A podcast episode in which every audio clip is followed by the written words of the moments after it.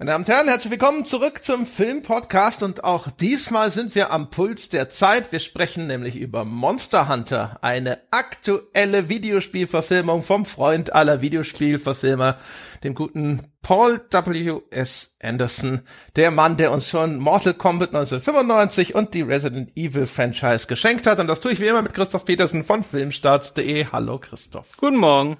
Da sind wir, Christoph, ja das nächste Werk aus dem großen Hause Anderson Jovovic.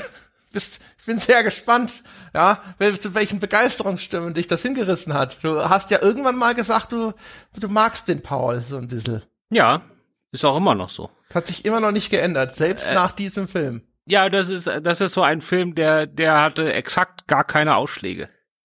Äh, weder, weder nach oben noch nach unten. Der, der ging so durch, ohne dass er viel kaputt oder toll gemacht hätte. Vielleicht nicht so recht. Ich muss gestehen, das ist so, das ist, man kann aus, aus dem Film kann man so ein 5 Minuten Highlight Reel rausziehen. Das, das ist dann visuell geil. Aber ansonsten ist es vielleicht der schlechteste Film, den ich von dem Kerl je gesehen habe. Und er hat viele ziemlich mittelmäßige Filme gemacht. Der schlechteste Paul W. Anderson. Vielleicht gehe ich da sogar mit. Bei mir ist das dann natürlich alles ein paar Stockwerke höher äh, als bei dir. Aber es ist jetzt auch der, der Film von ihm, der mich äh, am wenigsten begeistert hat, ja. Ja, also es hat so, es gibt so ein paar ein, zwei Szenen, die sind ganz geil. Aber der Rest, naja, meine Güte. Also wie immer die, die, die Warnung für Menschen, die tatsächlich noch vorhaben, Monster Hunter zu sehen. Wir werden äh, spoilern in diesem, äh, in dieser Besprechung. Es ist aber nicht unbedingt der Film, wo ich sage, hoho, wenn man da jetzt gespoilert wird, meine Güte, ja, das wird aber von dieser Erfahrung einiges abziehen, sondern, naja. Aber zuerst wie immer die Rahmendaten, meine Damen und Herren, Monster Hunter, äh, Verfilmung einer bekannten Spielereihe von Capcom, also aus dem gleichen Hause wie Resident Evil hat ein Box Office auf Box Office Mojo von 42 Millionen. Wir sollten aber beachten, dass das äh, Corona geschädigt ist. Das ist mitten in der Pandemie. In Deutschland ist er ja noch gar nicht raus, ne? Also das ist noch ein sehr, sehr eingeschränktes weltweites äh, da kann man eigentlich, eigentlich hat das null Aussagekraft, muss man ganz ja, ehrlich genau. sagen. Es ist überhaupt nicht vergleichbar. Äh, Produktionsbudget berichtet die typischen 60 Millionen, die guten 60 Millionen für, probieren wir mal hier den Start unserer Videogame-Franchise, ist auch diesmal wieder produziert, übrigens von Konstantin Film, auch genauso wie Resident Evil damals. Im Grunde genommen so die gleiche Crew, die damals den Resident Evil Film gemacht hat, hat gesagt, jetzt probieren wir das nochmal eben mit Monster Hunter. Drehbuch und Regie, ja, beides von Paul W. Anderson und Darsteller wie immer natürlich seine Frau Mila Jovovich und außerdem Tony Jaa. Ja, da habe ich ja zwischendrin, sogar einmal zwischendrin habe ich ja gedacht so, ach cool, Tony Jaa spielt mit. Ron Perlman ist nominell zumindest mit dabei, ein Mensch namens T.I., den man wahrscheinlich vor allem als Rapper kennt, der aber inzwischen auch schon einige Filmrollen hatte, sowas wie Ant-Man. Ja, das war's dann eigentlich so schon, würde ich sagen, was nennenswerte Besetzung angeht. Mila Jovovich und Tony Sharp tragen den Film eh. Wie immer bei diesen Konstantin-Produktionen gibt's ja dann immer noch so einen deutschen Star, der äh, ein paar Mal durchs Bild läuft. Hier ist es Yannick Schümann. Ich bin mir gar nicht sicher, wen der gespielt hat allerdings. Ich glaube am Schluss einen von diesen Abenteurer-Typen. Das war ja schon bei Elias Mbarek so. Elias Mbarek ist damals bei Chroniken der Unterwelt, hat er auch so einen Vampir gespielt, der in einer Szene aufgekommen ist. Das war auch so eine Konstantin-Co-Produktion. Ja, aber Schümann Das ist aber so ein Ding, das ist nur einer für den Lebenslauf. Das ist nur, damit du es irgendwo hinschreiben kannst, da hast du mitgespielt und alle sagen, ach guck mal hier, große Hollywood-Produktion. Und dann hinterher, weißt du, wenn du, äh, wenn du in deinem Netflix-Player diese 10 Sekunden nach vorne springen Funktion benutzt, dann hast du schon eine gute Chance, den Auftritt zu verpassen. Ja, genau. Vielleicht hat es auch was mit der Filmförderung zu tun, aber da lasse ich mich jetzt nicht zu hinreißen, das weiß ich nicht. Aber ähm, der wird ja schon deutsche Filmförderung bekommen haben und vielleicht muss man dann auch. Ich glaube, der einzige große Unterschied, was jetzt die Produktionsteilnehmer angeht, ist, dass Tencent, also die große, der große chinesische Player, äh, ja, ist ja auch im Computerspielbereich sehr, sehr prominent, oder? Äh, dass die hier direkt mit drin stecken als Co-Produzenten. Ja, genau. Die sind halt typischerweise der Distributor, ne? Tencent Films ähm, nimmt man gerne, um Filme dann in China zu distribuieren weil da brauchst du ja eigentlich auch immer jemand, der lokal das Zeug dann in die Kinos bringt. Äh, Sony Pictures ist das in den USA gewesen, glaube ich. Genau, aber ja, die sind schon Co-Produzenten. Aber das macht man wahrscheinlich, weil man dachte, das kommen wir ja wahrscheinlich später zu, ähm, dass das Ding vor allen Dingen in China durch die Decke geht, weil die letzten Resident Evil Filme liefen ja in China besser als überall. Die sind da ja mega, mega Blockbuster gewesen. Und äh, Monster Hunter ist ja auch in Fernost noch mal eine Nummer größer als im Westen. Und da hatte man sich dann schon, wenn du, wenn du einen chinesischen Co-Produzenten hast, dann ist halt die Chance viel, viel höher, dass du den Film dort in die Kinos bekommst, ne? Weil die haben so Quoten für ausländische Filme und wenn du da irgendwie einen Co-Produzenten vor Ort hast, dann fällst, brauchst du das nicht, sondern kannst dann quasi als chinesischer Film oder halb chinesischer Film dort starten und das ist dann einfacher. Genau, es gibt einige relativ protektionistische Gesetze in China, die den Marktzugang erschweren. Gibt auch, äh, ich weiß nicht mehr, muss überlegen, ob das jetzt für Hongkong oder für China galt. Ich glaube, es galt auch für China, dass du dort als westliches Unternehmen nicht einfach mal so eine Dependance aufmachen kannst und dann bringst du dann Zeug raus, sondern die meiste Zeit brauchst du einen chinesischen Mitbesitzer. Deswegen gibt's da auch so Briefkastenfirmen, wo im Grunde genommen Anwaltskanzleien den Service anbieten, dass die sich als Mitbesitzer eintragen lassen, damit sie sozusagen die Voraussetzungen für eine vernünftige Firmengründung schaffen. Und ähm, dann sagst du halt hier, ich bin hier, mein Firmensitz ist in diesem Hochhaus in Hongkong und wenn du dann da mal hingehst oder sowas, das sind einfach nur gefühlte hunderttausend äh, virtuelle Briefkästen, die halt alle dann in so ein paar kleinen Büros mit Rezeption zusammenlaufen. Und das sind halt ganz viele so westliche Firmen, die halt dann da ihren Firmensitz anmelden, damit da sie den Regularien entsprechen. Genau, und als ausländischer, also als ausländischer Filmverleiher musst du halt wirklich einfach einen Starttermin beantragen, wie beim Amt. Und dann ist es halt nicht nur, also es sind natürlich erstmal die Kulturprüfungen, ob das alles so passt und was weiß ich, Jugendschutz und ob da vielleicht Aussagen drin sind oder so, die denen dann nicht gefallen, dann bist du eh weg. Aber es kommt Gab's dann halt. ja auch hier, ja, wie wir feststellen kommt, werden. Kommt später, genau. Aber es kommt danach halt noch zusätzlich auch noch diese Wirtschaftsprüfung, dass die sagen, wir wollen nur eine gewisse Anzahl von ausländischen Filmen pro Jahr überhaupt zulassen. Und es gibt noch so äh, bestimmte Wochen im Jahr, die traditionell äh, besonders äh, hochkarätige Kinowochen sind, irgendwie so Feiertagswochen, wo dann irgendwie das zum Ton gehört, dass man ins Kino geht. So ein bisschen wie Thanksgiving in Amerika, wo man auch irgendwie dieser eine Tag ist da so traditionell der Kinotag. In Deutschland ist das vor allen Dingen kurz nach Weihnachten. An den Weihnachtsfeiertagen sind ja immer die besucherstärksten Tage des Jahres mit in Deutschland. Und in den Wochen dürfen zum Beispiel überhaupt keine ausländischen Filme überhaupt noch im Kino laufen. Also nicht nur anlaufen, sondern auch die, die noch laufen, werden, glaube ich, rausgenommen. Dann gehören diese zwei Superwochen oder diese drei Superwochen halt ausschließlich chinesischen Filmen. Also was halt. Das mal Filmförderung hier. Da würden sie hier, da wird auch Konstantin bei uns auch in die Hände klatschen. Wir haben ja, also man muss ja natürlich fairnesshalber sagen, also China ist da, ja, ich will das jetzt nicht vergleichen, aber in Europa versuchen wir das ja auch, ne? Es gibt's in Europa auch. Also Radiosender ist es ja schon irgendwie immer so, ne? Dass es so eine gewisse Anzahl von Minimum-Slots gibt, die mit europäischer Musik gefüllt werden müssen. Ja. Ähm, oder europäischen Interpreten. Und jetzt äh, neuerdings gibt's das ja für Streaming-Services auch. Also ein Streaming-Service muss jetzt, der in Europa sein Angebot äh, ausliefert, muss irgendwie 30 Prozent europäischer Produktion im Angebot haben in dem jeweiligen Land. Und das führt jetzt ja, äh, für mich als Filmfan ist das ganz toll, weil das führt dazu, dass Netflix gerade äh, in ganz Europa, die irgendwelche Filmkataloge aufkauft. Und zwar oft mhm. mit irgendwie so verschollenen Meisterwerken und so. Weil die gehen dann einfach zu irgendeinem Filmstudio und sagen dem, ich brauche mal 300 schwedische Filme, damit ich hier auf meine Quote komme. Was hast denn da im Keller liegen? Und dann schütten die das auch einfach ohne Werbung dafür zu machen. Die schütten das einfach an einem einzigen Tag einfach online. Und dann hast du 300 chinesische, äh, schwedische oder neulich war Italien dran. Da sind ganz, ganz viele fantastische Horrorfilme aus den 50ern bis 70ern auf einmal bei Netflix gewesen die vor ein paar Wochen eigentlich kaum Film vor 1990 hatten, hatten auf einmal diese ganzen Klassiker in toller Qualität online. Äh, das gab es jetzt für Italien, das gab es für Polen, das gab es für Norwegen. Also all diese Filme, an die man nicht rangekommen sind, kaufen die gerade nur, um diese Quote zu erfüllen. Also wir machen das in Europa schon auch, aber es ist halt noch mal eine ganz andere Hausnummer in China. Jawohl. So, also, ähm, vielleicht mal ein kurzer Blick auf die zugrunde liegende Spielreihe ich sag mal, die Bezüge sind hier hauptsächlich visueller Natur. Monster Hunter gibt es schon ewig, hast schon gesagt, es ist eine Reihe, die traditionell eigentlich eher in Japan erfolgreich ist und die auch vor allem erst vor kurzem nochmal zusätzlich eine größere Verbreitung bekommen hat, weil sie endlich Multiplattform geworden ist mit dem Monster Hunter World, glaube ich. Ich weiß nicht, ob das bei vorigen Teilen auch schon der Fall war. Auf jeden Fall hatten sie früher bei Capcom immer so die Ägide. Monster Hunter erscheint immer für die stärkste Konsolenplattform einer Generation und das war's.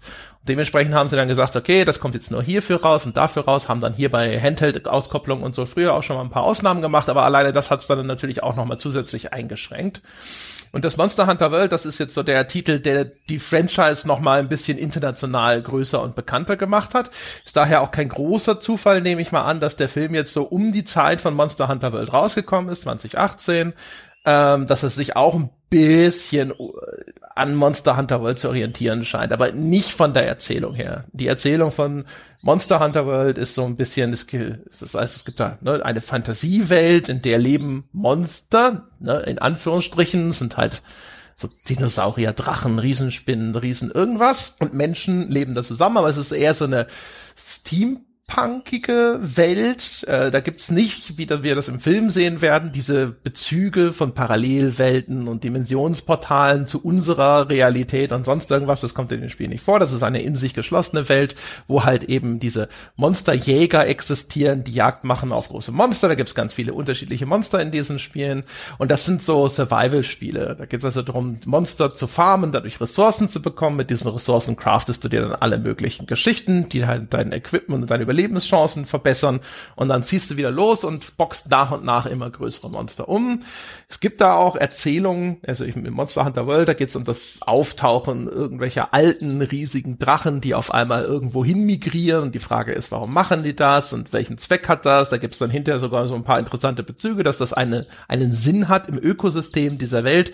Das ist aber für den Film irrelevant. Der kümmert sich darum größtenteils gar nicht. Der orientiert sich hauptsächlich am visuellen Design, also Kostüme, Gestaltung der Monster, der Name der Welt, um die es da geht, die New World, spielt auch im Monster Hunter World eine Rolle. Das sind die Sachen, die der Film aufgreift und ansonsten erzählt er seine eigene, sehr flache Geschichte. Das kannst du wahrscheinlich auf einem Bierdeckel zusammenfassen. Das überlasse ich dir jetzt mal. Ich kann eigentlich ganz gut immer Geschichten schnell zusammenfassen, ja. Aber ähm, ich habe nämlich Monster Hunter World tatsächlich 10 bis 15 Stunden auch gespielt. Das heißt, ich, ich kenne zumindest so ein bisschen diese Welt. Also, aber die Story war, also als ich aufgehört habe, da, da ging die Story, ich war da in dieser ersten Stadt da, in dieser Piratenbucht oder was das war. Und äh, da, die war noch nicht so richtig losgegangen. Also ich hatte noch nicht so ganz verstanden, worum es da eigentlich geht. Weil ich aber online, ich spiele Spiele nur alleine. Ich habe keinen Bock auf so einen Online-Krams und da habe ich irgendwann gemerkt, dass das nur richtig Spaß macht, wenn man das mit anderen zusammenspielt. Und mit anderen zusammenzuspielen, außer bei FIFA, macht mir keinen Spaß und dementsprechend habe ich dann aufgehört. Aber gut, äh, kommen wir zur Geschichte. Und das ist so ein bisschen deswegen mit dem Spoilern. Ähm, ich muss sagen, der einzige Grund, warum ich ein bisschen negativ gestimmt war nach dem Film, ähm, war, dass ich, glaube ich, falsche Erwartungen hatte, äh, was den Scope angeht. Und deswegen ist es, glaube ich, ganz gut, wenn man den Podcast hier vorhört, wenn man den Film sehen will, oder zumindest einen Teil davon, weil das ist alles viel, viel kleiner, als man jetzt bei Monster World äh, und dem Trailer denken würde. Weil ganz ehrlich, die Story ist einfach ein Militärteam, das irgendwie, ich glaube, in Afghanistan in der Wüste unterwegs ist, kommt in Sturm und ist auf einmal in dieser Fantasy-Welt. Dann wird der Großteil davon eliminiert und nur noch die Anführerin Artemis, gespielt von Mila Jovovich, ist noch da. Die trifft dann einen Jäger, gespielt von Tony Jaa, ähm, der aber nicht ihre Sprache spricht. Das heißt, sie können sich nur so mit Handzeichen und äh, was weiß ich und halt irgendwie so Geräuschen überhaupt äh, austauschen und müssen sich auch erstmal vertrauen lernen und so. Und alles, was die machen in dem ganzen Film, und das ist jetzt keine Untertreibung ist, das ist quasi so ein Reisefilm, weil die müssen von einem Hügel, auf dem sie am Anfang sind, zu so einem Turm, der ein bisschen weg ist, den sie aber schon sehen können, wo so Gewitter, Gewitter drumrum sind. Und irgendwie haben sie das Gefühl, wenn sie da hinkommen, das wäre schon irgendwie gut. Warum auch immer. So, der sieht, ich würde eher in die andere Richtung gehen, ehrlich gesagt, weil der sieht ziemlich gefährlich aus. So, und ähm, das ist quasi wie Herr der Ringe, die müssen von A nach B, bloß dass das nicht bei Herr der Ringe so ist, dass die noch durch irgendwie so Tunnel müssen und durch Wälder und schieß mich tot, sondern das ist einfach nur 500 Meter weg gefühlt. Und alles, was sie machen, ist, zwei Personen müssen 500 Meter weit kommen durch die Wüste und das war's. Das ist ungefähr der Film, dann kommen sie da an, dann kommt noch ein Drache, dann ist der Film zu Ende.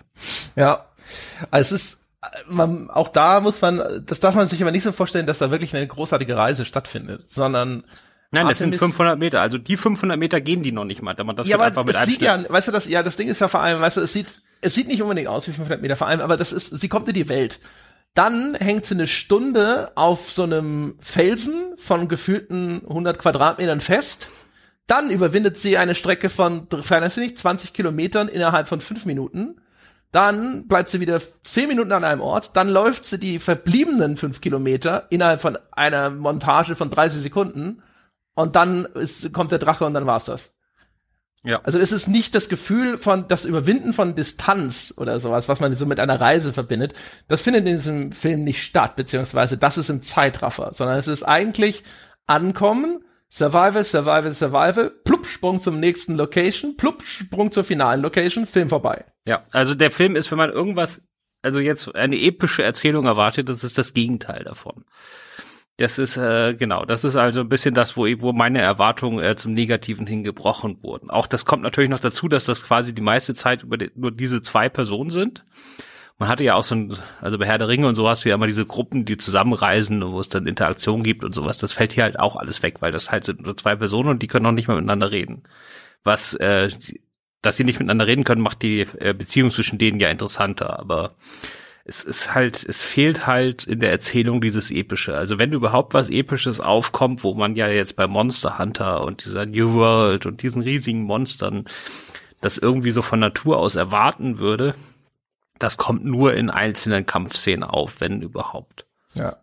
Der Film ist, finde ich, jetzt so, weiß ich nicht, für einen Großteil, also so für seine ersten zwei Drittel, ist es eine schlechte Version von Enemy Mine dem alten, was ist das, Roland Emmerich-Film? Nein, die, äh, das ist äh, Tremors. Ist Peterson? Ach so, du, äh, Tremors? Ja, aber auch nur, weil sich was durch den Boden bohrt. Aber weißt du, zwei Leute, die auf, die am Anfang in diesem Falle aus völlig blöden Gründen verfeindet sind, ja, die nicht miteinander kommunizieren können, sind in einer Überlebenssituation gezw gezwungen zu kooperieren und äh, klarzukommen. Und auch in Enemy Mine gibt's übrigens böse Monster, die sich im Boden unter dem Sand verbergen. Okay. Ja, gut, dann, dann passt deiner vielleicht auch noch besser, ja. Es ist ja. eigentlich, man hat so das Gefühl, also wirklich, das ist so die Geschichte, die man sich ausdenkt, wenn man irgendwie Fantasy-Action machen will, aber ein Indie-Film ist, der das jetzt, was weiß ich, sagen wir mal 500.000 Euro. Weißt du, wo du dir eine Geschichte ausdenken musst, wo du irgendwie einen guten Grund dafür hast, dass du das jetzt räumlich so weit limitierst, dass du dir das überhaupt leisten kannst. Aber er macht das halt trotz 60 Millionen. Und da weiß ich nicht, ob man es nicht zumindest eine Nummer größer hätte anlegen können. Für das Geld. Eigentlich schon, ne? Also, da wäre, es wären andere Optionen hätten offen gestanden, ja. Er, man weiß auch wirklich nicht, was er dachte, was er da für einen Film machen will. Weil der Film schwankt auch tonal komplett hin und her. Er ist teilweise so ein typisches Creature-Movie, so Godzilla-mäßig, mit Riesenmonstern, Spezialeffekten, crashenden Hubschraubern. Dann hat's aber auch Sequenzen, wo man denkt, er will doch jetzt einen Horrorfilm machen. Gerade am Anfang, da wird die Artemis in so einen Spinnenbau verschleppt quasi. Und da ist es dann auch ehrlich gesagt, das ist wahrscheinlich die, die Sequenz, die in sich am besten funktioniert, dieser kurze Horrorabschnitt wo, du, wo es dann auch wirklich so ein bisschen gruselig ist und eklig ist. Hat auch wieder ein paar visuell coole Ideen. Und da ist es mal ganz kurz so effektiv, ne, wo ich gedacht habe, ach krass, ach, das ist ein Horrorfilm, den er gemacht hat. Ich dachte, das wäre halt so ein, so ein Creature-Film und nicht Creature-Horrorfilm. Aber dann ist auf einmal auch wieder vorbei. Und dann, äh, dann wird's halt wieder so typisch so CGI, Monster, Brüllen, Springen, Explosionen und so weiter. Und das, das geht hin und her und du weißt echt nicht so genau, ob er jemals einen klaren Plan gehabt hat, was das eigentlich für ein Film sein soll. Ja, also wir können das ja noch mal ein bisschen genauer machen, zumindest den Anfang. Ja, wir spoilern ja eh aber am Anfang. Also der Film fängt erstmal mit so einer, also das können wir einmal jetzt abhaken am Anfang. Ähm, das CGI in dem Film ist sehr wechselhaft. Sagen wir es mal so. Es gibt schon gute Sachen, es gibt aber auch Sachen, die gehen gar nicht klar. So, aber das, ich erzähle jetzt nicht bei jeder Szene, ob es gerade der Szene gut oder schlecht war. So, da muss man einfach, damit muss man leben. So, und der Film fängt an mit einer eigentlich sehr schönen Fantasy-Einführung, die auch irgendwie dann wieder eine Epik verspricht, die dann nicht kommt, weil da fährt so ein, Pira so ein Fantasy-Piratenschiff rum, wo dieser Tony Jaa Charakter, also dieser Jäger drauf ist und das wird dann attackiert und deswegen fällt er von diesem Schiff runter und ist dann deswegen ist er allein in der Wüste. Also er muss quasi zu seiner Crew irgendwie zurückkommen. Das ist seine Geschichte. Angeführt übrigens das Piratenschiff von Ron Perlman als Piratenkapitän. Und äh, das war eigentlich, ich fand das ausstattungstechnisch echt ganz nett. Das war echt verspielt und farbenfroh für so ein Piratenschiff. Und dann kommt halt der Gag, dass man dann sieht, dass das Piratenschiff nicht über Wasser fährt, sondern über die Dünen einer Wüste. So, und das fand ich eigentlich so als Auftakt. Da habe ich mehr so gedacht, das ist so ein, was weiß ich, so ein Familienabenteuerfilm, weißt du, so aus den 80ern. So von der mhm. ganzen, von der ganzen Anlage her. Und dann kommt der harte Bruch hin zum Militäreinsatz in der afghanischen Wüste, und da habe ich mir schon gedacht, ich will in so einem Film eigentlich nicht irgendwie so, so Militär-Heinis, weil das ist meistens langweilig, ne?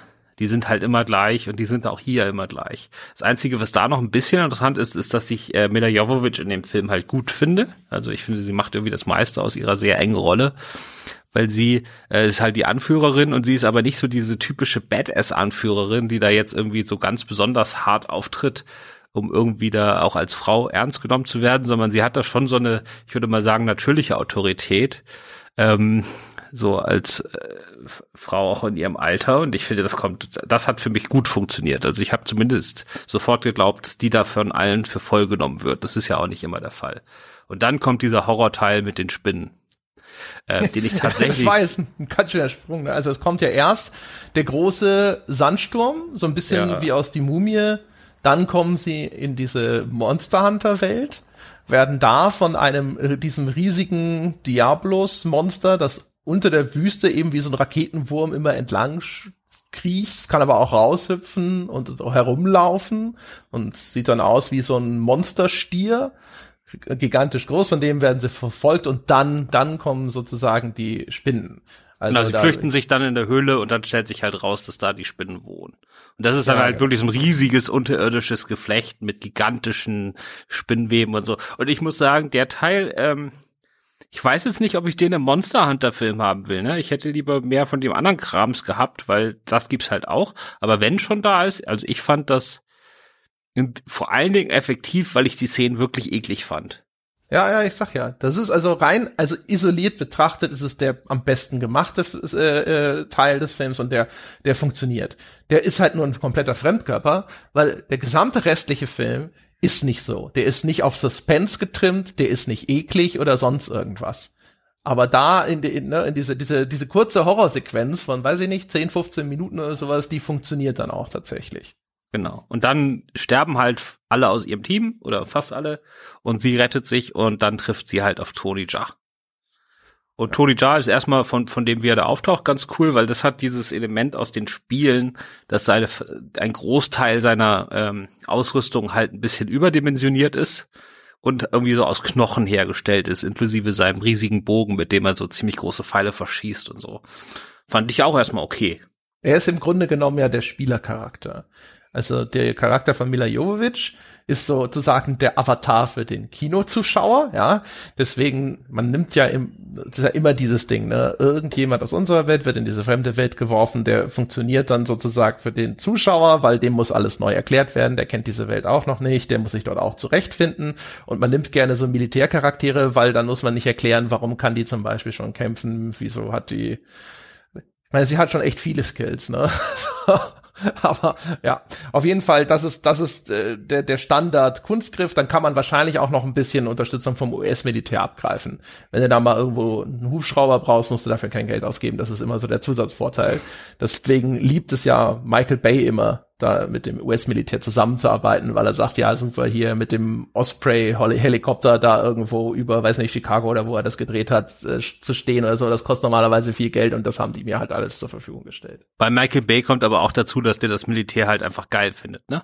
Das hat man, man hat nicht das Gefühl, dass Paul W.S. Anderson das Militär weniger geil findet. Ah, also an Michael Bay kommt, glaube ich, keiner dran. Ja, natürlich, aber umgekehrt, ne? Das ist halt, glaube ich, das ist halt aber für alle so ein Business-Ding. Ja, also die, die bauen halt ihre Militärpropaganda ein und dementsprechend dann, dann äh, sparen sie da halt Kohle in der Produktion. Also Michael Bay guckt statt Pornos, guckt der Videos von wehenden Flaggen. ja, und stimmt, die wehende US-Flagge, ja gut. Also dieser patriotische Unterton, äh, noch zusätzlich zu dem militärischen, der, das fehlt tatsächlich bei dem Anderson. Ja, da in der Hinsicht, da macht dem Michael Bay keiner was vor, was peinlichen Patriotismus als extra, als, äh, als äh, Kirsche auf diesem Zuckerguss angeht, ja, das stimmt. Wäre jetzt vielleicht, auch wenn man China als Hauptabspielstätte äh, im Kopf, Hinterkopf hat, auch nicht die beste Idee. Da hat er aber ja auch schon äh, vorgelegt, ja, also auch was das Cocksucking für die chinesische Regierung angeht, hat Transformers schon vorgelegt, da müssen andere erstmal ankommen. Ja, ja, ja, klar. Ja, ja. Das war äh, nicht nicht feierlich. Das war der vierte Teil, ne? Ja, ja, ja, der erste Mark Warburg Teil da. Alter Schwede. Da wurde erstmal beim Politbüro angerufen, da, damit, damit die helfen können. Das sind die einzigen, die uns jetzt hier noch aus der Misere raus navigieren können. Ja, genau, okay. Und dann äh, treffen die sich und dann prügeln die sich erstmal zwei, dreimal. Ja, völlig und idiotisch übrigens. Die also Herleitung, warum die sich prügeln? Ja, warum die sich prügeln. Tony Jaa rettet sie ja vorher, so ein, zwei Mal. Also er versucht ihrem Team zu helfen, da klappt es mit dem Retten nicht, aber ihren Arsch rettet er ja im Grunde genommen vorher auch schon mal. Und dann treffen die sich und dann prügeln die sich aber. Und zwar aber auch nicht mal so Bud Spencer und Terence Hill mäßig, sondern Messer in die Schulter mäßig. Ja, du, die kennen den ja nicht. Und am Anfang ist es halt das, also das erste Aufeinandertreffen ist doch so, man muss das jetzt mal sagen, das ist bei mir schon ein bisschen her, dass ich den gesehen habe, weil du unseren ersten Aufnahmetermin verpennt hast. Äh, und ich habe ihn jetzt für unseren neuen Termin nicht nochmal geguckt. Ähm, die eine Woche jetzt von wem? Ja, aber das ist ja das gut, aber eine Woche sind bei mir irgendwie 15 Filme, die ich seitdem gesehen habe. So, aber ähm, Genau, aber das erste Treffen ist doch, dass er quasi aus der Entfernung ein Pfeil schießt auf diese Truppe, aber nicht um sie zu treffen, sondern um sie zu warnen. Und äh, sie missinterpretieren das. Und dann ist vielleicht schon so dieses, das ist ein Feind, der versucht hat, uns zu töten, halt noch im Hinterkopf. Aber gut, ob das jetzt, also sonderlich stimmig ist es nicht. Und dann nee, ist. Und sie, die, sie ist ja sogar diejenige, die erkennt, dass das eine Warnung sein soll. Das Team fängt an zu ballern und sie sagt dann, ey, ey, ey, Moment, Moment, Moment, Moment, das ist hier nur bunte Kreide der will uns nur auf irgendwas hinweisen. Und also ich weiß nicht, es kann sein, also wenn die das Team von den Spinnern gegriffen wird, denen hilft, da ist sie natürlich bewusstlos, weil sie wird ja vorher schon in ihrer Deep Blue Sea Sequenz dann von der Spinne gestochen und es verliert das Bewusstsein. Aber ähm, ich, ich hilfte ihnen, der hilft ihnen doch sogar vorher auch schon, als sie das Diablos Riesenmonster verfolgt. Da schießt, dem schießt er doch auch schon eins irgendwie seitlich rein, meine ich. Ja. Bei dem ersten Kampf mit dem Riesenmonster, da hat mich das auch ein bisschen gestört, dass die, also die ballern halt ihr gesamtes Arsenal von vollautomatischen Waffen in das Ding rein und es gibt gar keinen Impact das hat die Szene ziemlich langweilig gemacht, weil es ist nicht mal so, dass die Kugeln da abprallen, sondern die Ball, ballern einfach fünf Minuten lang alles, was sie haben, da rein und es passiert einfach gar nichts. Und äh, das wäre, also wenn du das ein Computerspiel wäre, dann hättest du sagen würden, äh, das ist unglaublich schlechtes Trefferfeedback, weil das ist. Die ja, haben den Level noch nicht. Die ja, ja, klar, das ist aber noch das High Level, das Monster, das da machen sie noch keinen Schaden. Ja, aber man kann ja zumindest visualisieren, dass es keinen Effekt hat. Ja, ja. Ach, man könnte so einiges. Das Problem ist ja, was da wieder so deutlich wird, das ist halt einer dieser Filme, der seine, seine, seine, seine Regeln einfach immer umdefiniert, wie es ihm gerade passt. Weißt? Und dadurch hat er dann halt auch überhaupt keine Stakes. Die Figuren sind mal verletzlich und verwundbar, und das funktioniert in dieser Horrorsequenz dann ganz gut. Und danach überleben sie die absurdeste Scheiße wieder ohne einen Kratzer oder ohne irgendeine nennenswerte Einschränkung. Und dann sind das so Superhelden-Gummipuppen, wo du denkst, ja, alles klar, das ist mir doch egal. Dann trampelt das Viech halt auf die drauf, das hält die schon aus. Und genau das Gleiche ist dann halt auch eben, was, was macht denn jetzt welchem Monster tatsächlich was aus? Oder ja, auch, das ist halt auch, das ist völlig wie die, man versteht ja. es halt als, das ist, da, wir kommen dann ja später zu dem langen Kampf, da können wir das dann nochmal besprechen, weil jetzt kommen erstmal die beiden kurzen Kämpfe, wo die gegeneinander kämpfen und da muss ich sagen, beide machen eine gute Figur, also die haben beide irgendwie so ein, also als Schauspieler, Kampfschauspieler, sag ich mal. Die haben beide so diesen Ausdruck, aber es ist halt sowas von zerschnitten, dass ich nicht mal beurteilen könnte, ob die Moves jetzt gut waren oder nicht. Also wirklich ja, komplett. Sehr hektisch mal wieder, ja. Und auch immer so ganz viel so Einzelaufnahmen. Also Nur. sehr, also das ist ja totale, noch viel, viel krasser wirklich, als bei Mortal Kombat. Ja, ja, wo sie beide mal wirklich im Bild sind und sie wirklich gegeneinander kämpfen, sondern halt, ne, der eine Schauspieler, eine Aktion, irgendeine wahrscheinlich Stuntperson im Bildvordergrund unscharf, die den Treffer einfängt und das dann Schnitt zum nächsten. Der Film ist sowieso insgesamt extrem hektisch geschnitten. Also wirklich ganz, ganz kurze Schnittfolgen. Selbst auch in, in, in Momenten, wo er vergleichsweise ruhig ist. Es gibt ganz wenige Momente, wo mal, es sind ja alles super weite, epische Landschaften. Ne? Das Ding spielt in einer quasi riesigen Sandwüste, wo nur so einzelne bergige Inseln drin sind. Und sie sitzen auf einer dieser Inseln mit den Spinnen fest am Anfang. Und es dann, oder, und auch am Anfang die Armee fährt durch eine riesige Wüste Schiff fährt durch eine riesige Wüste, Endkampf auf einer riesigen Wüste und so weiter. Und hast ganz wenige Szenen, wo mal vielleicht, weiß ich nicht, vielleicht sechs, sieben, acht Sekunden jetzt mal so diese Weite auch mal so ein bisschen wirken kann, ja. Und ansonsten ist es aber echt, du hast das Gefühl, da saß jemand da und hat gesagt, es passiert schon handlungstechnisch nichts. Es muss wenigstens visuell, muss hier ständig irgendwas los sein. Deswegen so Schnitt, Schnitt, Schnitt, Schnitt, Schnitt, Schnitt. Ja, genau. Das ist halt äh, Anderson. Aber ich finde ja, dass er das kann. Also zumindest in den Szenen außerhalb von der Action, also außerhalb von der von der Zweikampf-Action, äh, bringt mir das was. Also das macht, finde ich schon unterhaltsam, wie er das alles inszeniert. Also was heißt unterhaltsam, aber er äh, hält mich bei der Stange. Aber ja. bei den Kampfszenen ist es halt immer das übliche Problem, ne? Also es ist halt du hast halt Tony Jaa, warum hast du da Tony Jaa, wenn der das nicht machen darf? Ja, bei, ich meine, Mila Jovovich ist halt jetzt auch nicht mehr die allerjüngste. Ne? Wir hatten ja in der letzten, in der Folge zu Mortal Kombat hatten wir schon drüber gesprochen, warum manchmal Kämpfe so verhackstückt sind, wenn du Rücksicht nehmen musst auf das, was die Leute tatsächlich in diesen Szenen leisten können, wenn sie nicht gedoubelt werden sollen. Ähm, aber das, ich finde halt, der, das, das Tempo ist an sich gut für den Film, weil so wenig passiert. Da bin ich bei dir. Ich finde aber umgekehrt halt dafür, dass es da ja darum geht hier, das ist eine fremde Welt, ja, die du auch so, theoretisch hättest du auch diese fremde Welt irgendwie großartig erleben können. Und dafür ist halt auch jetzt außerhalb der zerstückelten Kampfszenen ist das alles, finde ich, ein bisschen alles zu hektisch. Der Film erzählt so gut wie gar nichts und er wirkt trotzdem überhastet. Das musste er erstmal schaffen. Und er, das Ende ist ja genauso dann hinterher. Ja, aber am Ende bricht er ja dann auch wirklich auseinander. Also da kommt ja, ja, dann, da passieren die Sachen auf einmal ganz schnell und dazu ist es noch überhastet. Also da halt, also es hat dann nichts Episches oder so. Also da fühlt man sich ja ein bisschen, ein bisschen verhohnepiepelt am Schluss. Ja. Ja, aber so, also hier fand ich es noch okay. Und dann kommt, sagen wir mal, der größte Teil des Films ist, sie müssen jetzt irgendwie an diesem Monster da vorbei, gegen das sie am Anfang schon den Rücktritt angetreten haben das ist eigentlich, ist, obwohl es Monster, naja, gut, es ist beides, ne? Aber Monster bezieht sich natürlich auf die Mehrzahl, ne? Ähm, oh. Im englischen Titel. Aber hier ist es eigentlich, ist es nur ein Monster, das wirklich eine Hauptrolle spielt in diesem Film. Nur, also sie haben ja folgendes Problem. Also, und das ist erstmal, an sich ist es cool, sie kommt aus diesem Spinnenball raus, sie stellt fest, sie sitzt also auf einem vergleichsweise kleinen felsigen Eiland fest mit lauter Spinnen, die nachts rauskommen, also wirklich hunderte davon.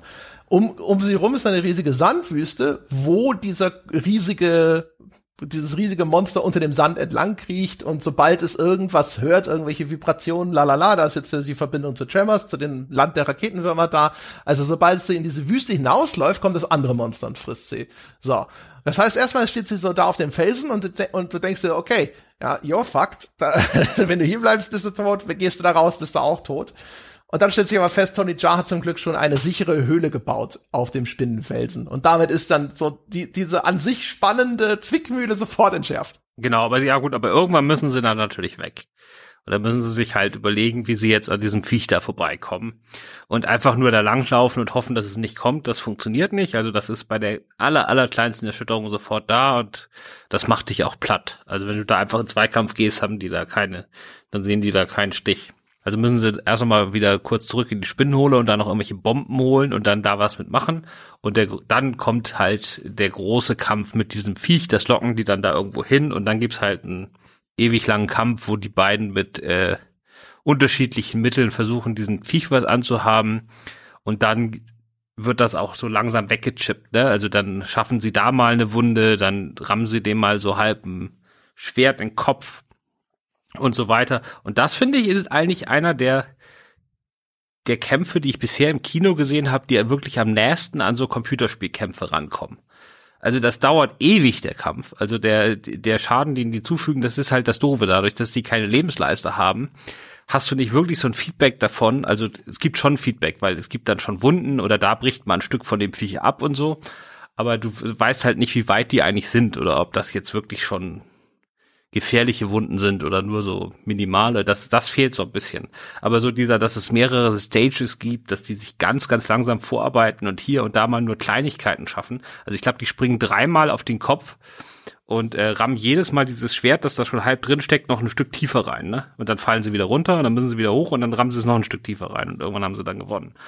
Äh, das ist ja so dieses typische dreimal, das ist hier wie bei so einem Endgegner, weißt du, wo du dreimal irgendwie auf den Kopf kommen musst, bei Bowser, Mario Land oder so, äh, bis du dann gewonnen hast. Also das fand ich, ich fand den ganzen Kampf äh, fast auf faszinierende Weise äh, computerspielhaft.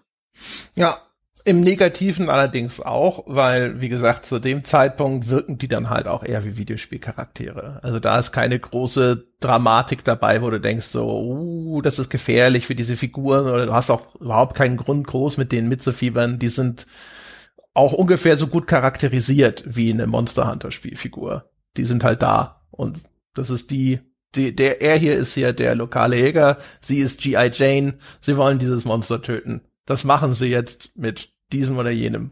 Genau, aber wie gesagt, also ich äh, habe mich trotzdem gefreut, oder was heißt gefreut? Das war jetzt, es ist auch kein herausragend guter Monsterkampf, ne? Wenn ihr gerade Spaß mit Monstern auf der großen Leinwand haben wollt, guckt euch zuerst Godzilla vs. Kong an. Aber ähm, ja, also es hat mich schon, also ich fand es auf jeden Fall trotzdem mal interessant anders. Jetzt nicht gut anders, aber zumindest interessant anders. Auch diese Konzentration auf ein Monster und wie unfassbar lange das dauert, bis die den dann endlich mal platt gemacht haben. Das ist ja nichts, nichts, also der hatte dann schon irgendwie, der hat schon irgendwie gewirkt. Also ich fand den interessant, aber nicht sonderlich gut. Ja. Ja, mir gefällt echt am besten noch die äh, das Szenario ne, mit dieser endlosen Sandwüste mit ihrem schneeweißen Sand und ab und zu ragen da so spitze Felsen raus, wo das stattfindet und dann ab und zu leider halt eben ne, auch so so schön, zu, weil das so hektisch geschnitten ist. Es gibt einige Einstellungen in dem Ding, wo das halt so diese Skala super rüberkommt, ne, das winzige Menschlein, das auf das riesige Viech zuspurtet oder sonst irgendwas. Aber selbst da ist halt nicht so einmal so diese typische Kampfdramaturgie, wo so eine Szene mal auch kurz anhält und sie sich belauern und umkreisen, aber ständig nur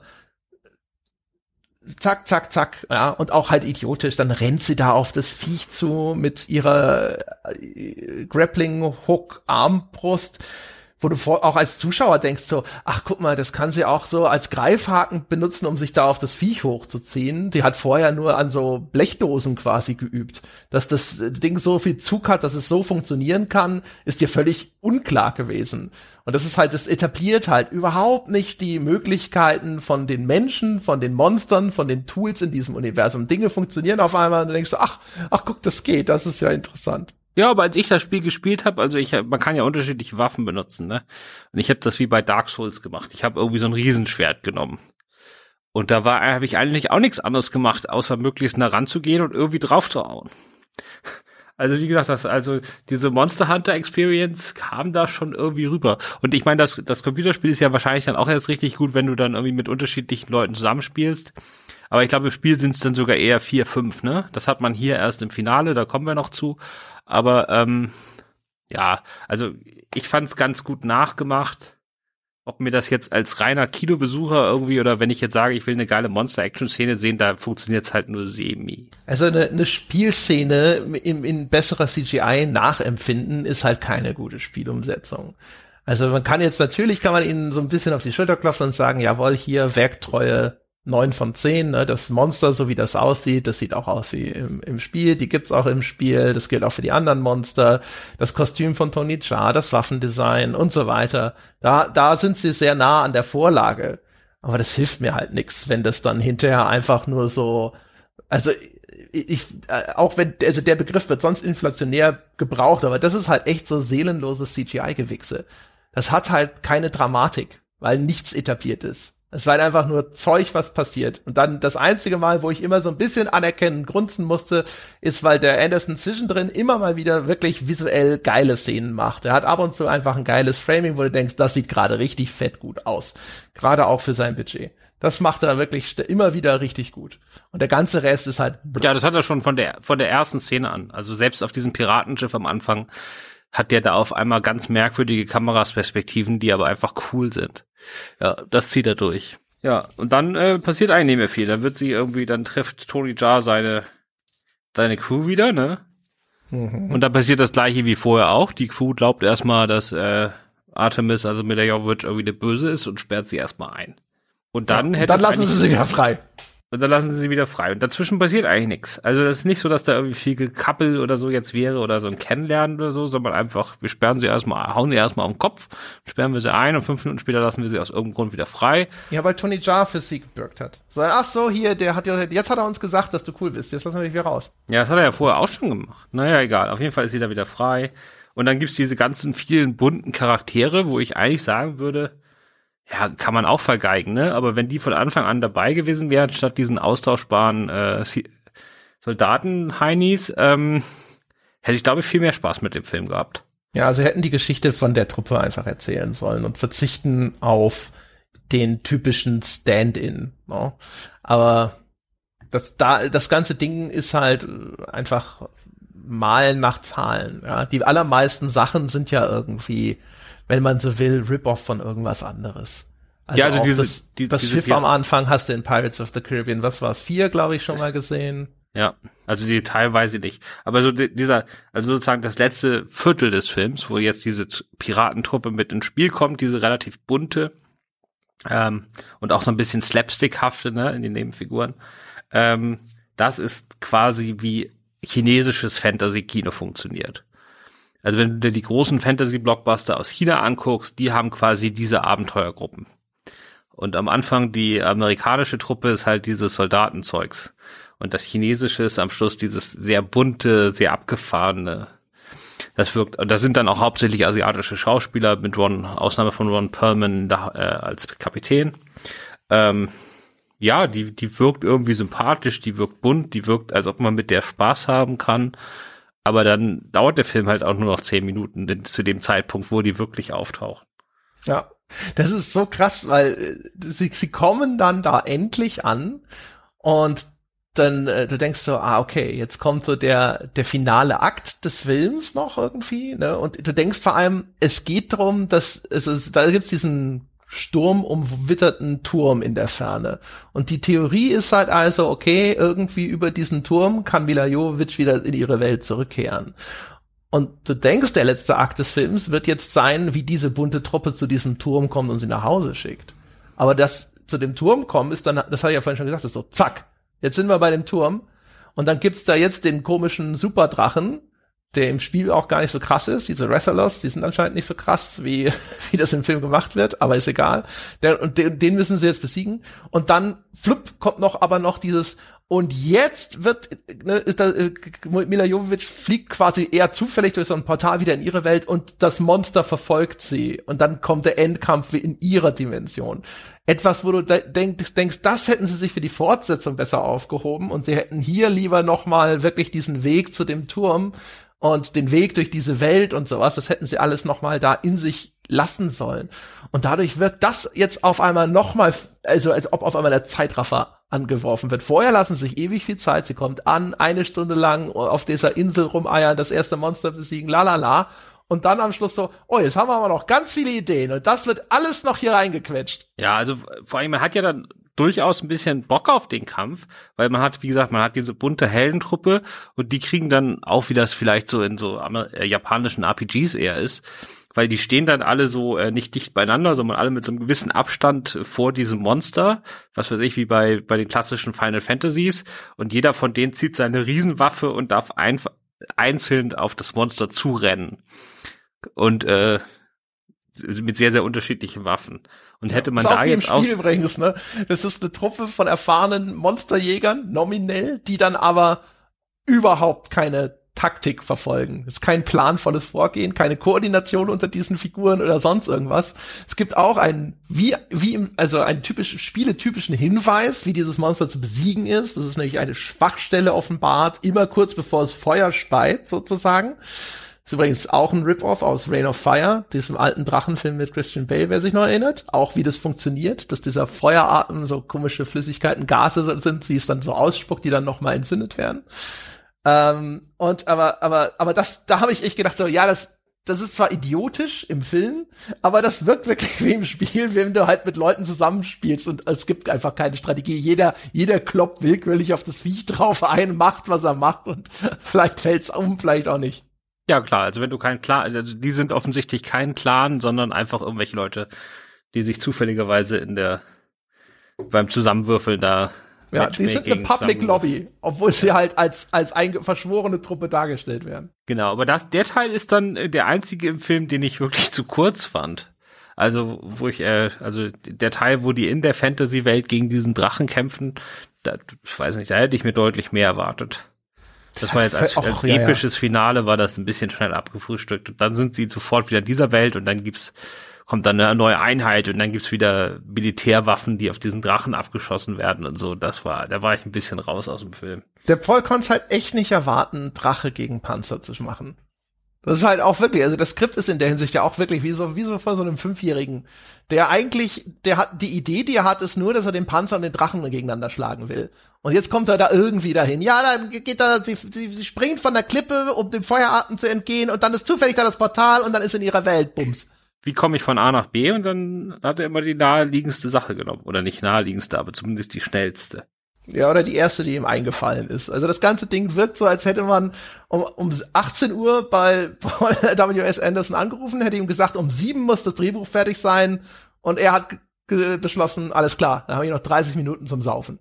Ja, also es wirkt schon so, als ob so, dass man macht ja erstmal so ein Outline, ne, welche Szene es ungefähr geben soll und welche Stationen vorkommen sollen und so. Und man hat das Gefühl, dass nach diesem Level dann auch nicht mehr so wahnsinnig viel dazugekommen ist, ne? Sondern man hat das mehr so beim Storyboard belassen. Ja, so diese genau. Ganzen, also diese ganzen Momente, so diese, die das ausfüllen und mit Leben ja. füllen, die fehlen halt alle. Also, also wirklich lose Ideen von so Szenen, ne? So wie hier da der Money Shot, wenn der Drache den Osprey greift und dann den Kopf des Hubschraubers abbeißt. Wenn es eine geile Szene, sieht cool aus. Auch wenn er gibt so einen Beobachtungsflugzeug, da landet er so drauf und reißt dem Ding so die Flügel aus, ne? Mit jeder Klaue auf beiden Seiten eines gleichzeitig das, das sind so die Dinger, wo ich denke so, das sind visuell sind das geile Shots, sieht super aus. Aber das ist halt wirklich so kurze Momente von, oh cool, und dann dazwischen belangloses Zeug, einfach so Schlacke, die rausgepumpt wird. Ja, das zieht sich dann am Schluss ein bisschen. Ja, und dann letzte Einstellung, irgendein Typ in der Kutte kommt und offensichtlich gibt's eine Verschwörung, die dann im zweiten Teil eine Rolle spielt. Aber das ist echt, das war neulich schon. Bei ja, und noch ein, noch ein Drache kommt und dann hat er seinen Avengers Assemble Shot. Also wirklich, also fast identisch wie diese Hero-Shots, wo so Panels nachgebildet werden aus Avengers Comics in sowas wie Age of Ultron oder sowas. Und da ist halt noch ein neues Monster und alle rennen drauf zu und schreien und es gibt Posen, es gibt kurze äh, hier so fast schon quasi Character Stills, The End, es geht dann und das war's. Also es bricht quasi auch mittendrin ab. Also mit so einem richtig harten, oh, ja klar machen wir einen zweiten Teil. Ja, aber das ist wirklich das irgendwie so, so ein, also das war neulich letztes Jahr bei Disneys super Flop, den sie dann auch sehr, sehr glücklich aus dem Kino genommen haben, um ihn bei Disney Plus zu verbraten, weil sie wussten, dass das der Mega-Flop schlechthin wird. Das war Kenneth Brenners Artemis Fowl. ist auch so eine, so eine quasi Harry Potter Meisterdieb Neunummer und der war grauenhaft schlecht. Und der endete auch damit, dass am Schluss einfach irgendein Typ in irgendeiner Kurte kommt. Und man wusste nicht, wer das sein soll. So, aber es interessiert einen auch nicht. Und hier ist es ja noch nicht mal so, wenn das jetzt zumindest auf einem Comic basiert oder so, ne? Und du dann nicht weißt, okay, welcher aus dem Comic-Universum ist denn das jetzt? Weil hast du dann, was weiß ich, fünf verschiedene Möglichkeiten, wer das sein kann. Äh, okay, dann kann man sich mal die Frage stellen und ein bisschen rätseln. Vielleicht macht das ja manchen Leuten Spaß. Aber diesen Kapuzenheini hier hat sich ja äh, Paul W.S. Anderson einfach aus dem, aus dem Allerwertesten gezogen, weil es basiert ja nicht wirklich auf der Mythologie des Spiels. Da gibt's ja auch keine Verschwörungserzählungen so wahnsinnig groß und schon gar nicht über mehrere Teile, dass da jetzt irgendeine wichtige Figur, auf die alle gewartet haben, im Teil, zweiten Teil auftaucht oder so. Das gibt's ja alles nicht. Das ist halt irgendein Typ, der irgendwie andeutet, ja, irgendwas ist da noch, aber das interessiert doch kein Menschen. Ja, aber das ist also das Ende des Films ist so, als wenn du mitten im Satz aufhörst. Ja, aber das finde ich ja, also das grundsätzlich, dass man dann noch mal so ein so ein neues Monster dann und dann einfach noch mal losstürmen lässt, das ist ja nicht neu. Das ist ja, hab ja, hat man ja auch schon oft gesehen. Ja, aber sowas ist immer scheiße. Ich finde, sowas ist immer scheiße. Das ist so wirklich. Also das ist so.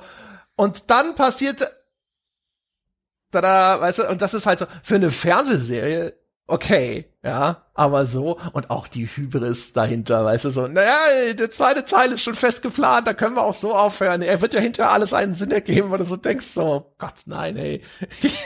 Ich hoffe, du fällst damit auf die Fresse oder kannst nie einen zweiten Teil machen. Einfach nur, damit du deine Lektion irgendwann mal lernst. Das habe ich auch, da habe ich jetzt schon unzählige Artikel auf Filmstarts drüber geschrieben. Vor allen Dingen bei diesen ganzen Young Adult Sachen, wo der erste Teil immer damit also am Anfang ist immer ein Geheimnis. Irgendwie ein Teenager rennt da rum und irgendwas ist merkwürdig und am Schluss stellt er fest, dass er ein Engel ist und die ganze Welt ist voller Engel und Teufel. Zweiter Teil kommt nicht. Und so weiter. Und dafür gab es ja irgendwann mehr Filme, die nach dem ersten Teil, ohne dass die Geschichte überhaupt richtig losgegangen ist, schon wieder aufgehört haben, als andersrum. Und äh, ja, Hollywood muss damit aufhören. Man kann sich halt die Tür offen lassen, das ist ja gar kein Problem, aber man muss es halt nicht übertreiben. Man darf vor allen Dingen dem Zuschauer was irgendwie so ein bisschen äh, ein doofes Gefühl ist. Man gibt dem Zuschauer am Schluss immer mit auf den Weg, du hast übrigens noch gar nichts gesehen. So alles, was irgendwie interessant ist, kommt erst noch.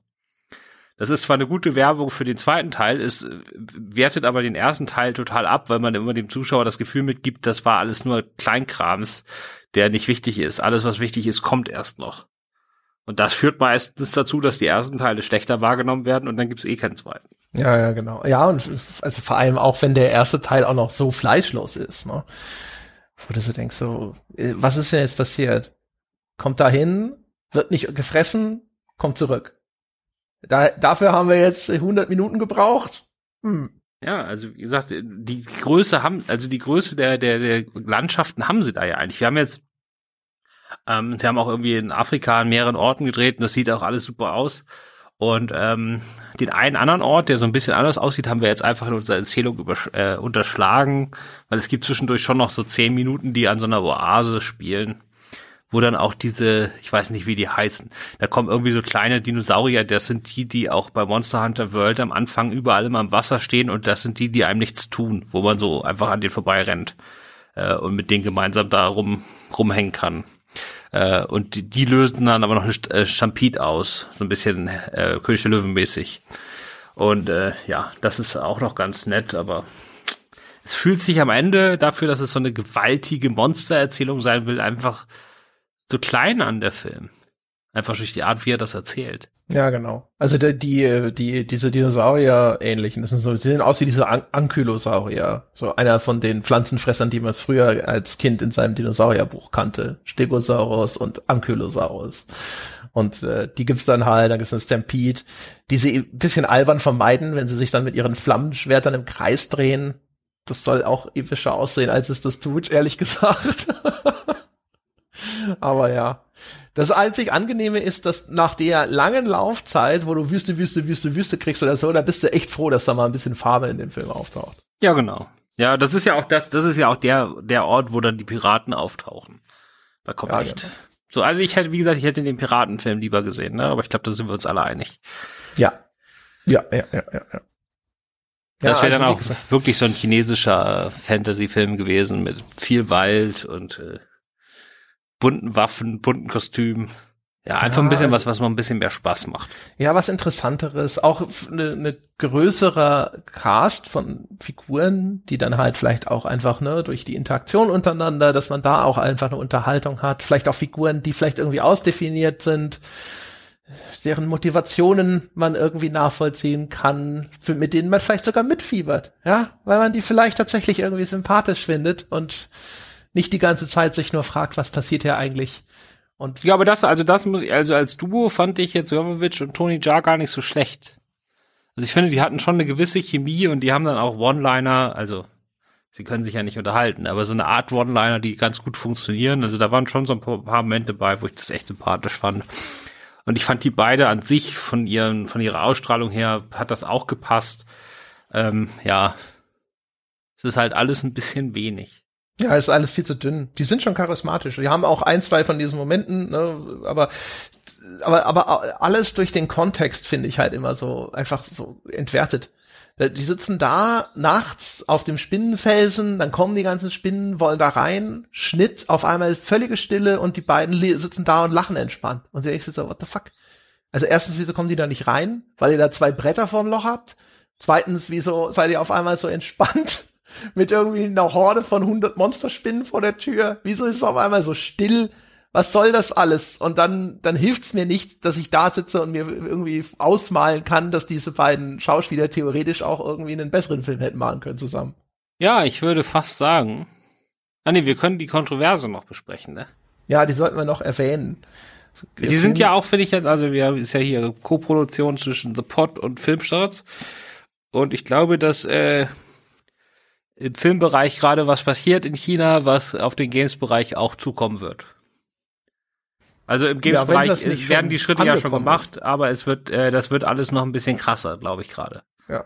Also was passiert ist, ist, es gibt, also jetzt dadurch, ne, dass der chinesische Markt gerade ja für diesen Film auch sehr wichtig war, äh, ne, da wird natürlich Rücksicht genommen auf eventuelle Sensibilitäten. Eine hat man offensichtlich übersehen. Also der Film, auch in der Form, glaube ich, wie wir ihn jetzt äh, gesehen haben, war schon geschnitten. Ähm, ursprünglich gibt's da einen Gag, den einen auch, ich glaube, von einem chinesisch-amerikanischen Schauspieler gespielten Soldaten gemacht wird, der sagt dann, hey, look at my knees. What knees are these? Und dann sagt der andere Soldat, hä? Und er sagt, Chinese, ne? also die Knie, knees. Und das ist einfach nur ein Wortspiel. Und es gibt scheinbar, war mir auch nicht bekannt, äh, so eine Art derogatives Wortspiel. Da geht es, das, also so eine Art, sagen wir mal, abschätziger Kinderreim. Japanese, Chinese, Dirty Knees, der auch auf diesem Wortspiel mit Knees und ne, das Knie und so weiter. Und ähm, genau auf diese, diese, diesen, diesen rassistischen Kinderreim, ja, da sind offensichtlich einige Zuschauer in China gekommen, als Assoziation, als sie diesen Gag gehört haben, waren entrüstet, dass dieser Scheiß in dem Film drin ist. Die Filmemacher haben sich entschuldigt, der Schauspieler hat sich entschuldigt, alle waren ganz betroffen. Man kann auch einfach davon ausgehen, dass sie ehrlich nicht wussten, dass, dass es sowas gibt. Ich hatte davon nie gehört, ich kaufte den das auch ab. Ich glaube, sonst hätten sie es rausgenommen. Der Film ist eh dafür zu kommerziell. Also das, das hätte man sicherlich nicht drin gelassen, wenn man das auch nur geahnt hätte. Ja, und dann ist er aber deswegen wohl zuerst aus den Kinos geflogen in China. Nee, nicht zuerst. Er ist bis jetzt noch nicht wieder zurück. Ist auch nicht wieder zurückgekommen, okay. Also ich, es lief vielleicht eine Woche oder so, ne? Und, und zwar wirklich, also das, äh, du, du sagst das jetzt mit den Zuschauern, ja. Und äh, es gab bestimmt auch mit Sicherheit Zuschauer, die das äh, ernsthaft so wahrgenommen haben. Äh, aber danach ist das einfach äh, so ein, so ein, äh, so ein Schneeballsystem der Nationalisten gewesen, ne? ja, das, das übliche halt, ne? Das also alle, die bloß, dass die, die da noch viel, viel mächtiger sind. Also das ja. war, ja genau, also das war wirklich der von den, von die chinesischen Nationalisten haben da wieder einen Grund gesucht, um irgendwie alles andere wegzuhalten und so weiter und äh, was daran natürlich erstaunt, ist die unfassbare Geschwindigkeit, ne? Also der Film ist freitags morgens, also in China gibt's auch wie in Amerika äh, schon Vormittagsvorführungen, nicht wie in Deutschland, wo man ja meistens erst um drei oder so anfängt. Und nachmittags war der aus den Kinos. Echt so schnell? Ich dachte, der wäre sogar ein paar Tage gelaufen. Also das war wirklich, das war eine, das war, nee, nee, das war eine Sache von Stunden. Ach krass, okay. Dann hat das der Artikel, den ich dazu gelesen habe, sogar noch deutlich untertrieben. Okay. Ja, also es ging wirklich ratzfatz und dann haben sie es herausgeschnitten und dann kam, also sie haben es dann auch direkt gesagt, ja, wir schneiden das jetzt und dann in der Ankündigung, dass sie da schneiden mit den ganzen Entschuldigungen von den beteiligten Leuten. Das stand da jetzt nicht drin, aber von der Art, wie die formuliert waren, würde man denken, dass die alle gedacht haben, okay, dann bringen wir den zwei Tage später wieder neu oder wir nehmen den einfach oder am nächsten Tag einfach wieder in die Kinos, aber halt ohne diese Szene. Und äh, das ist nicht passiert. Also der Film ist einfach da totgetreten worden und äh, ich glaube, der ist jetzt durch. Und ich glaube, also dass diese diese Grudges, die die da halten, äh, die äh, werden dann ja auch über Jahre Also wir hatten das jetzt gerade mit äh, letzte Woche mit äh, Fast and Furious 9. Also die Fast and Furious Reihe ist ja in China auch gigantisch groß. Und wie heißt der, der Wrestler, der jetzt im neunten Teil mitspielt?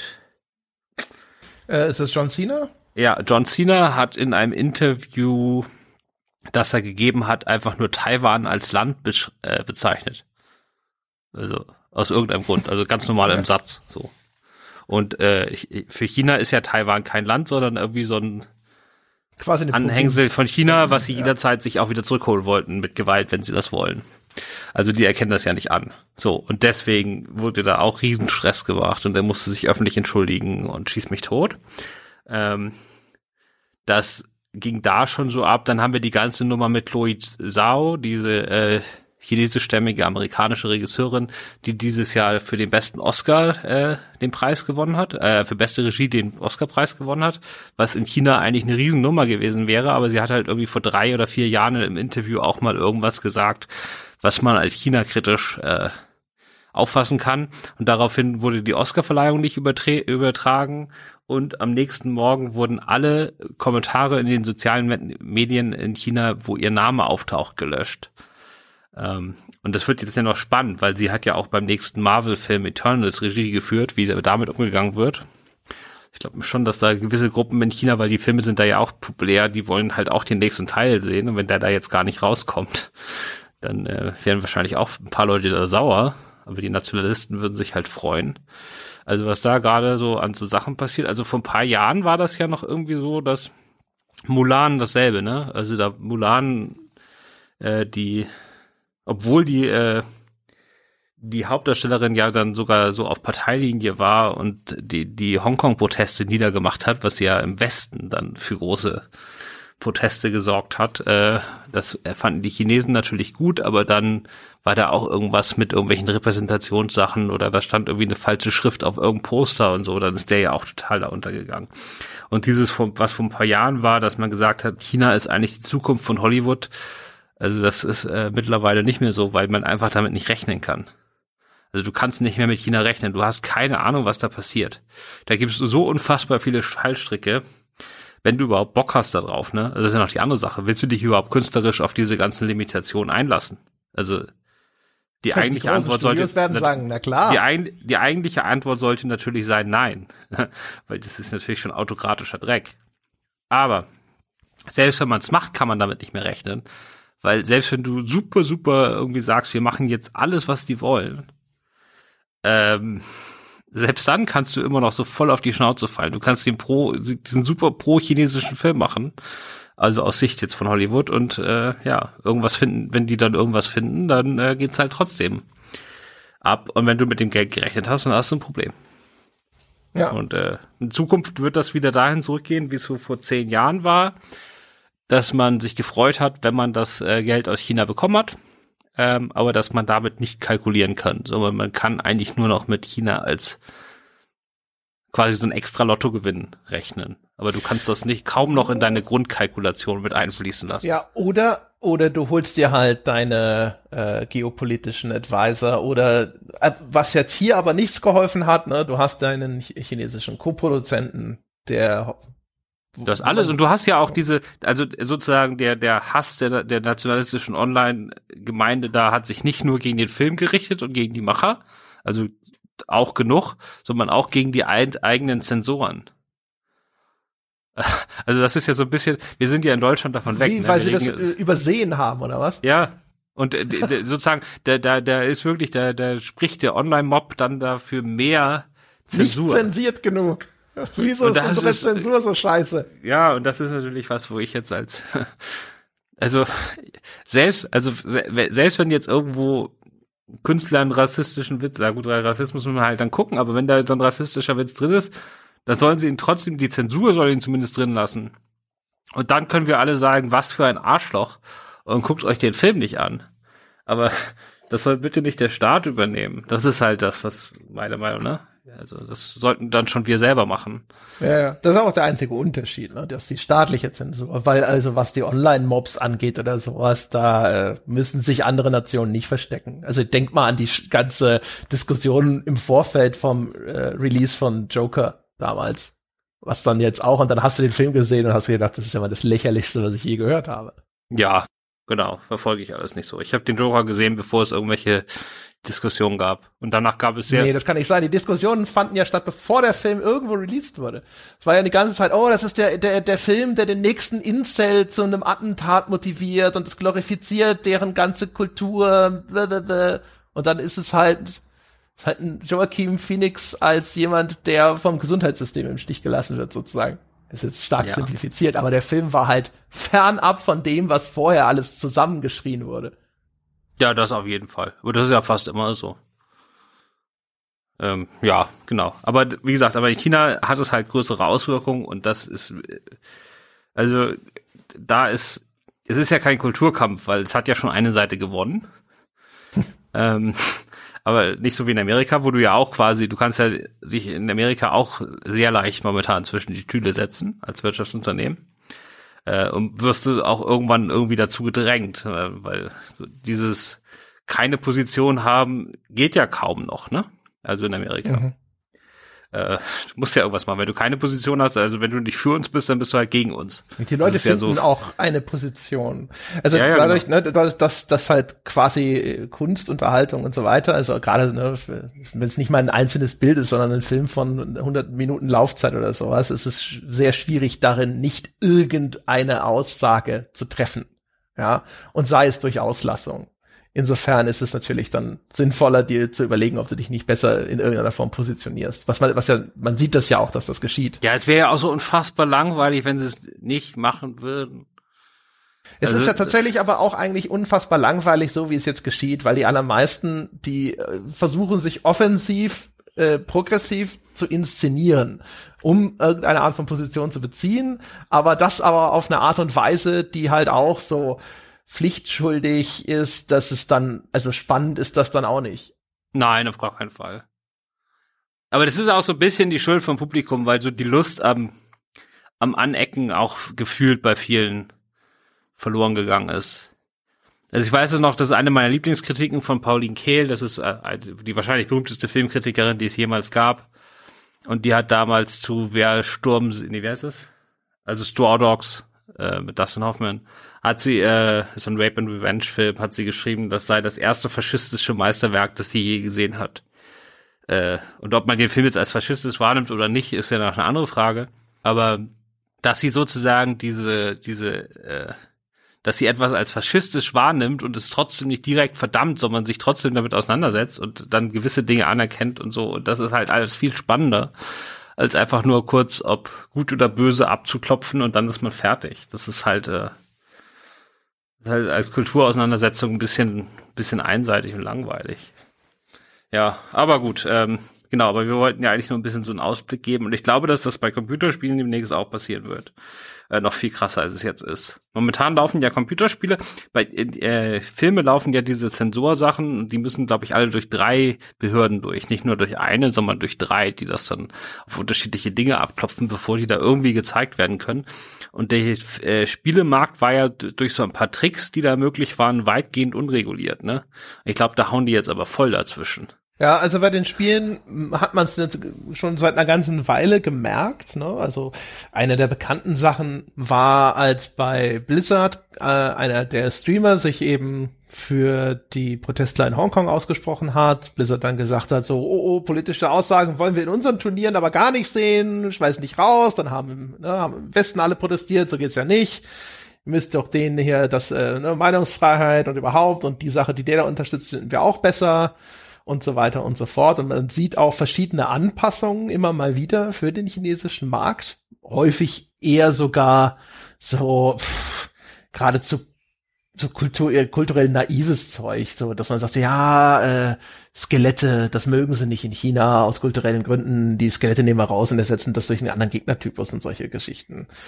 Aber dass das äh, in die Richtung marschiert, ist relativ klar. Einfach halt, ne, da ist halt viel Geld zu holen.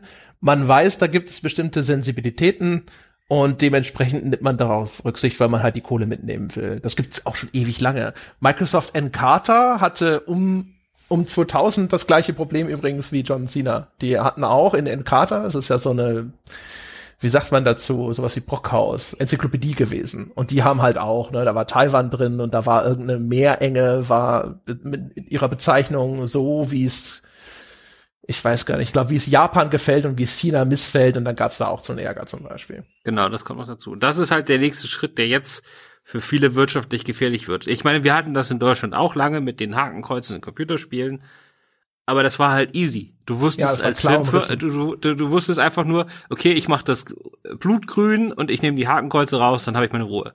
So und das funktioniert halt jetzt in China nicht mehr. Sondern du hast halt keine Ahnung, was als nächstes kommt.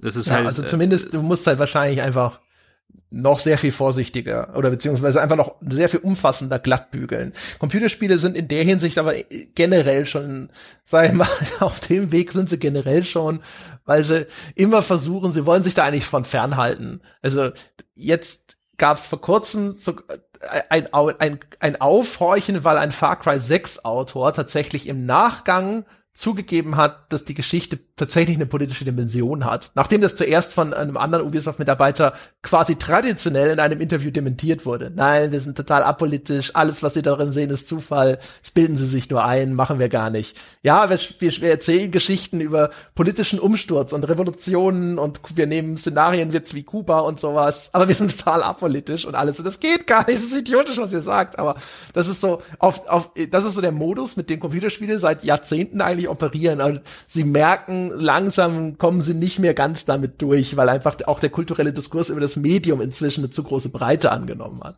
Wir haben ja vor, demnächst irgendwann mal über die Unterschiede von Filmkritik und Videospielkritik zu reden. Äh, da kommt das, glaube ich, auch alles. Diese Gesinnungskritik und so, die wird da auch eine große Rolle einnehmen. Weil das gab es in Deutschland schon in den 20ern. Also das äh, ist, ist alles nicht neu, ne? Es wiederholt sich alles. Gibt's ja, ist ja nie so immer wenn du denkst, oh, das ist aber, das gab's noch nie, dann äh, solltest du besser ein Geschichtsbuch zur Hand nehmen und dich überzeugen, ob das wirklich so neu ist. Ja, es ist halt wirklich so. Das ist halt, aber es ist ja schon krass, wie manchmal das auffällt. Ich habe neulich so eine Dokumentation gesehen aus den 50ern oder Anfang 60ern, quasi so, ein, so, ein, so, ein, so eine Cops-Doku, also wo das äh, Doku-Team mit den, mit den Polizisten im Einsatz mitgefahren ist. Und dann gab's halt die Rede vom Captain, der sich vor sein Team gestellt hat und eine Viertelstunde lang eine Rede darüber hält, welche Wörter man nicht mehr benutzen darf. Aber Anfang der 50er. Also wir tun ja jetzt gerade so, als ob das jetzt alles so ganz neu ist. Nee, das gab schon immer. Ja. Wobei natürlich heute ist es dann ein bisschen genauer. Damals waren das wirklich einfach hardcore rassistische Sachen, wo man heute sagen will, logischerweise sagt man die nicht. Aber gut, okay, sind wir schon ein paar Schritte weiter. Aber so ja, die, die grundsätzliche Sachen, die sind, die sind eigentlich selten wirklich neu. Ja, also es gibt ja, es gibt ja schon auch zivilisatorischen Fortschritt. So ist es ja nicht. Ne? Und manchmal wird es dann tatsächlich auch eher nur feingliedriger, dass man sagt, okay, die allergröbsten Verstöße sind durch, aber heutzutage diskutieren wir dann eben über andere Dinge, wo man, keine Ahnung, in den 50ern noch gesagt hätte, Kinders, das ist für mich kein Problem. Ich wäre froh, wenn. Aber ja, und zum Glück sind wir inzwischen halt einfach weiter. Gut, wir sind auch weiter. Wir sind weiter und wir sind fertig. Ja, wir müssen noch Sternewertung geben. Ja, ähm, ich gebe ihm, weil er einige visuell coole Momente hat und auch damit noch ein bisschen Abstand zum absoluten Bodensatz bleibt, gebe ich ihm 1,5. Ja, ähm, ich bin äh, höher als du, weil ich mag ja den Typen und diese Sachen, die er inszenatorisch macht, werte ich alle viel höher. Ähm, ich wüsste aber auch nicht genau, also ich habe die Kritik für Filmstarts noch nicht geschrieben. Deswegen lege ich mich jetzt ja quasi fest. Aber beim Schreiben kann einem ja auch immer noch mal eine Idee kommen, kennst du auch. Ähm, also ich äh, kann mich noch nicht weiter festlegen als auf zweieinhalb bis drei, wenn man mit dem richtigen Erwartungsmanagement reingeht. Also ich finde, der Film zielt relativ niedrig von dem, was er sich vornimmt, liefert das dann aber okay. Ähm, dementsprechend bin ich so in dem Bereich. J. Dann kehren wir fürs nächste Mal zurück zu unserem ursprünglichen Vorsatz und besprechen Wing Commander. Ach, Wing Commander war das, genau, ja. Muss ja dann. Ja. Und ich habe dich dann übernächstes Mal, wenn ich dann wieder auswählen darf, da könnt ihr euch aber auf was freuen, das glaubt ihr nicht. Dann hab ich, äh, du die Bombe. Nicht verraten, nicht verraten, aber ich hab's dir ja schon geschickt. Da habe ich wirklich, da habe ich ja was ausgegraben, was in den meisten Listen von allen Computerspielverfilmungen, die jemals gemacht wurden, gar nicht auftaucht. Und ich weiß nicht warum. Aber ich Quasi habe ein vergessener Klassiker. Und es wird, es wird ganz, ganz, ganz, ganz äh, wunderbar. Ja, Ich da profitieren wir vielleicht auch von der Deutschlandquote auf Netflix. Ja, nee, der ist auf Netflix. Deswegen sage ich ja, da profitieren wir vielleicht auch von der Quotenregelung, weil wäre er auf Netflix auch, wenn Netflix nicht einen bestimmten Anteil von deutschen Produktionen haben müsste oder was auch immer das ist oder holländische, keine Ahnung, wo der herkommt. Nee, ich glaube, vielleicht eine Co-Produktion. Also können wir auch schon mal verraten, es ist wohl eine deutsche Produktion. Ja. Zumindest spielen da viele deutsche B-Movie-Stars mit. Mal gucken, ob ihr, oder so GZSZ-Stars und so. Mal gucken, ob jetzt irgendjemand im Forum schon weiß, äh, was wir meinen.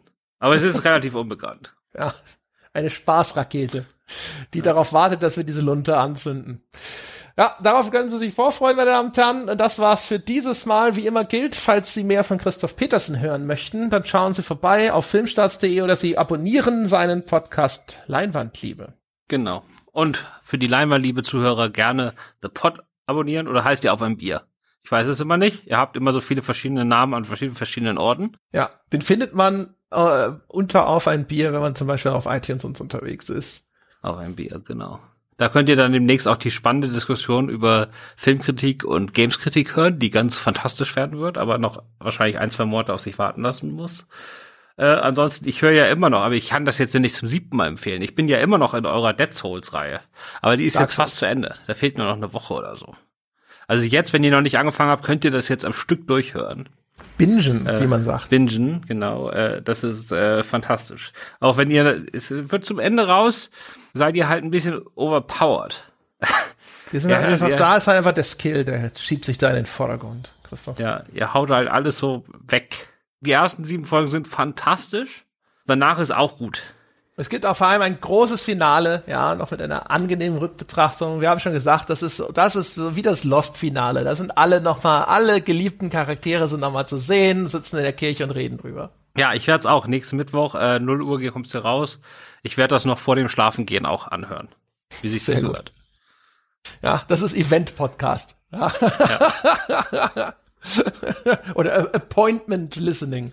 Könntet So. ihr gerne mal, ihr könntet das gerne mal immer schon um 11 veröffentlichen statt um 12. Dann könnte ich mal wieder vernünftig schlafen, aber das ist halt mein Problem. Das ist ja, wenn, wenn man, da muss man, man muss leiden, ja, für die Dinge. Ja, ist man auch richtig. Man kann ja auch bis zum nächsten Tag warten, wenn man das will, ne? Richtig, genau. Kannst du das am nächsten Tag um elf hören. Aber das ist halt 23 Stunden später. Das willst du ja nun auch nicht, ne? So viel Selbstbeherrschung auf einmal. Nee, das da sind harte Zeiten, erst, da gönnt man Da sich. fangen wir gar nicht erst mit an. Richtig. Man muss ja sich momentan eher an so vielen Mo- Momenten oder Stellen beherrschen und zurücknehmen. Da können wir nicht auch noch, nee, nee, nee. Ja, ganz genau. Ja, das ist eigentlich, das ist Self-Care. Ja, da gönnt man sich mal was. So, in diesem Sinne, das war die Gönnung an Filmpodcast für diesen Monat, meine Damen und Herren. Vielen Dank fürs Zuhören. Bis zum nächsten Mal. Bis dann, ciao.